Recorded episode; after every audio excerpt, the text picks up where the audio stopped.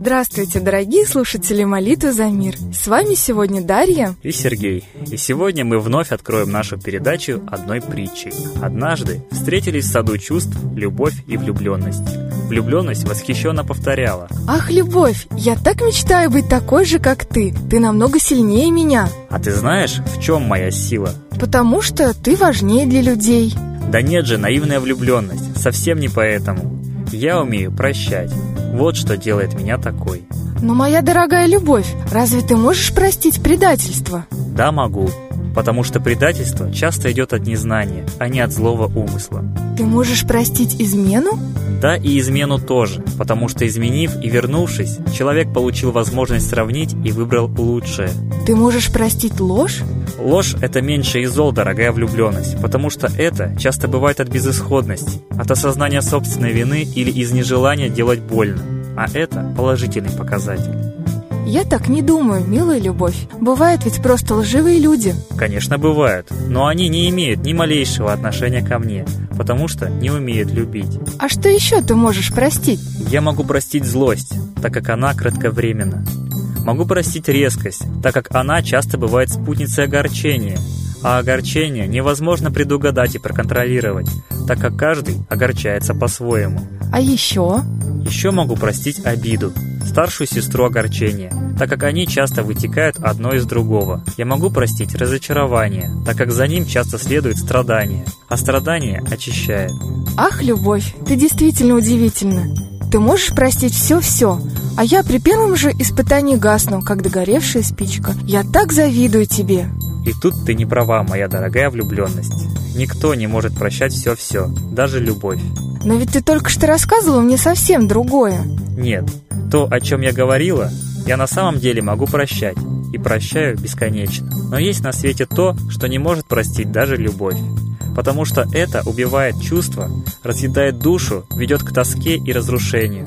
Это причиняет такую боль, что даже великое чудо не сможет излечить ее. Это отравляет жизнь окружающим и заставляет уходить в себя. Это ранит сильнее измены и предательства и задевает хуже лжи и обиды. Ты поймешь это, когда столкнешься с ним сама.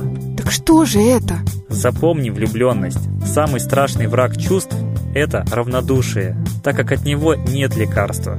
Вот такая вот интересная притча прозвучала в эфире нашей передачи. А это действительно так. Ведь, как говорится во многих мудрых философиях, будь ты холоден или горяч, только не будь теплым. Равнодушие – это то ужасное чувство, что превращает человека, существо разумное, в простое млекопитающее. К сожалению, наше общество именно этим чувством и поражено. От него и все проблемы в жизни социума. Вы и сами, наверное, не раз обращали внимание, как лежит кто-нибудь зимой на улице, а все проходят мимо, думая, а, алкаш, наверное. И вряд ли кто задумается, что человек может подскользнуться, упасть, потерять сознание, сердце схватило или еще что-нибудь. Да и алкаши тоже люди, которые могут обморозиться или замерзнуть до смерти.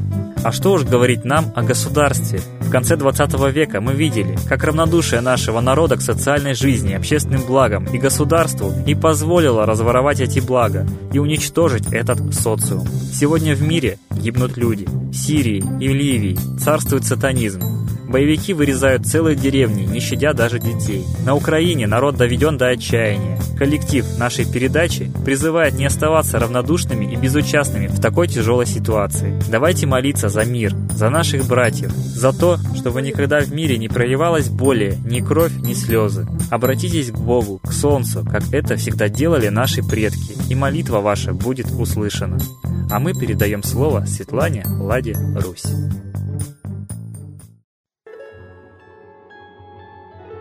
Уважаемые граждане России, мир продолжает кипеть. И хорошо, если этот кипящий котел не взорвется. Широкомасштабное, мощнейшее учение со времен Великой Отечественной войны, с времен Холодной войны, проходит сейчас в Западной Европе.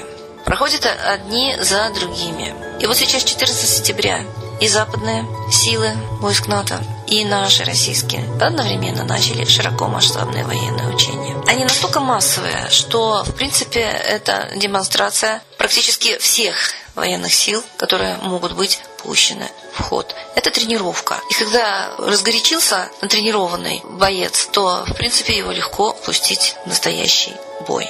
И все это мы наблюдаем бездействуя. Мы должны бороться за мир, акции проводить, все что угодно делать, но мы на это безучастно смотрим. То есть апатично, шизофренично ждем своего конца, понимая, что в этой войне у нас лично с вами нет никаких средств гражданской обороны, никаких бомбоубежищ. Еще раз напоминаю, а НАТО воюет ковровыми бомбардировками. Вспомним Косово, Югославию, вспомним Ливию, все было уничтожено с воздуха. Задайте вопрос, как задавали мы в МЧС. Куда нам бежать в случае бомбежки? Вам скажут, что это военная тайна, то есть бежать вам некуда, потому что заранее каждый житель должен знать свое бомбоубежище. Нет ни продуктов, запасенных раньше в Советском Союзе на случай войны, а нас с вами никто не заботит. А склады распродали.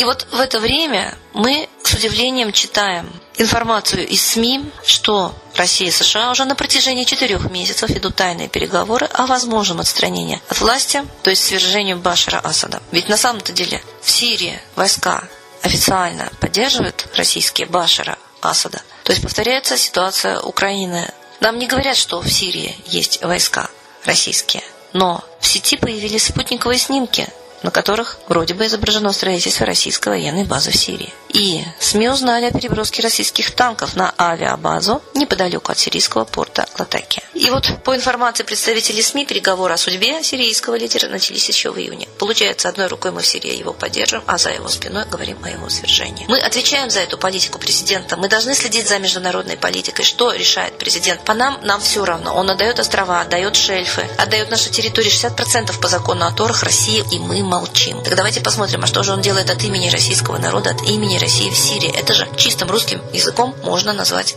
предательством. Глаза говорить одно, поддерживать, заводить свои войска якобы для поддержки, а за глаза решать, как его свергнуть. Как рассказали журналистам российские и американские дипломатические источники, Москва и Вашингтон рассматривают сценарий, при котором Асад будет отстранен от власти и останется временным. Но это мягкий переход. Глава государства временный, когда Америка с Россией договорятся, а кто же будет править в Сирии.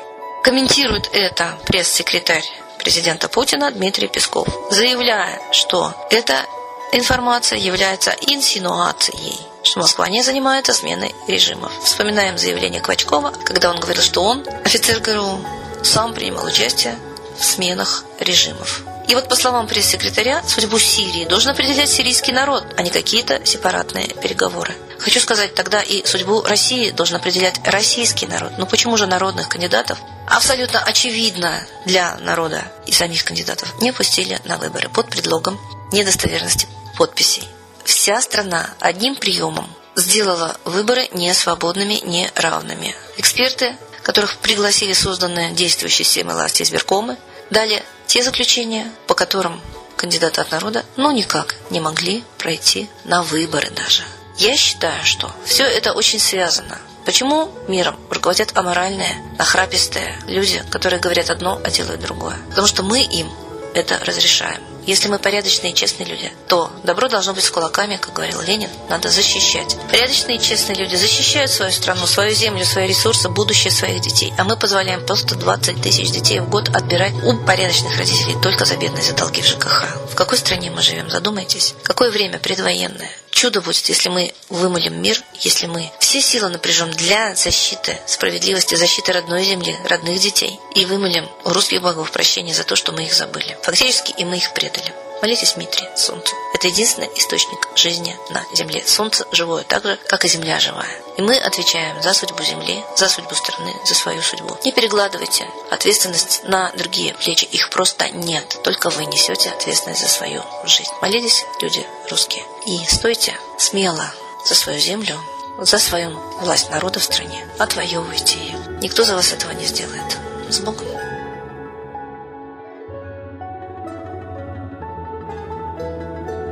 Спасибо Светлане Ладе Русь, а сейчас торжественный момент. Единая молитва за мир.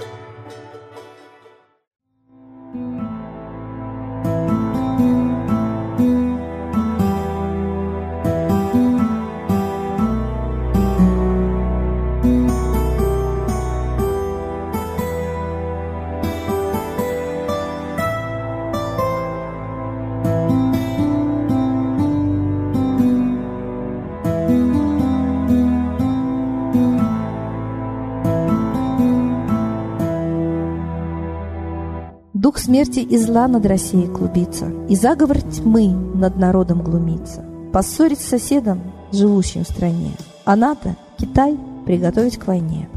Желтые люди на землях Востока Ждут лишь сигнала сразиться жестоко.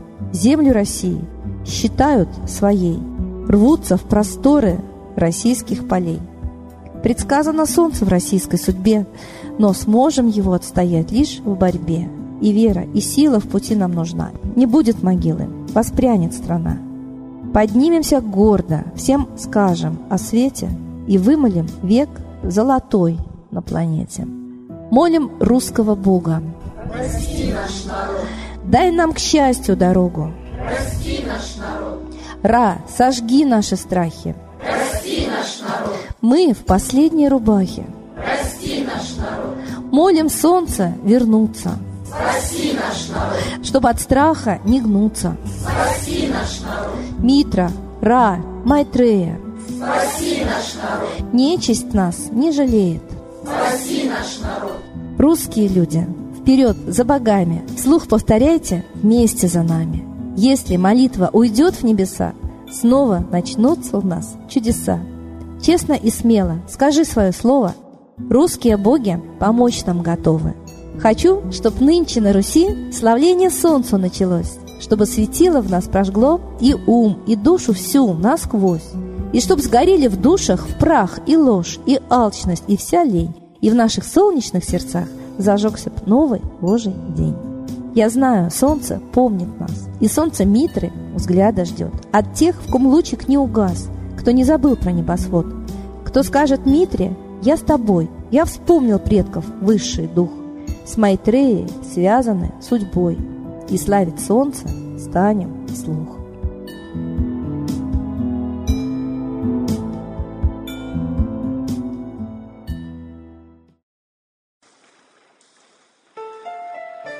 Новый порядок несет сатана. Миру готовы мор и война. Русские боги, спасите страну. Трусости, лени, простите вину. Митра родителем был нам небесным, стал он Майтреей великим, известным. Слышит он русского люда мольбу, помощь нам шлет, коль идем на борьбу. Владыка Майтрея, нам помощь пошли, погибель убрать от планеты Земли. Твои легионы пошли нам с небес. Народы с мольбой ожидают чудес. Господи, разум народам верни. Вновь наступили тяжелые дни. Снова войска на готове стоят. Снова на смерть посылают. Брат поднимается снова на брата. Мы в эгоизме и лжи виноваты. Верим предателям рода людского. Мир наш над пропастью гибели снова. Полный, тотальный контроль наступает. Карта раба нас свобода лишает. Просим о помощи, молим о чуде, чтобы прозрели и выжили людям.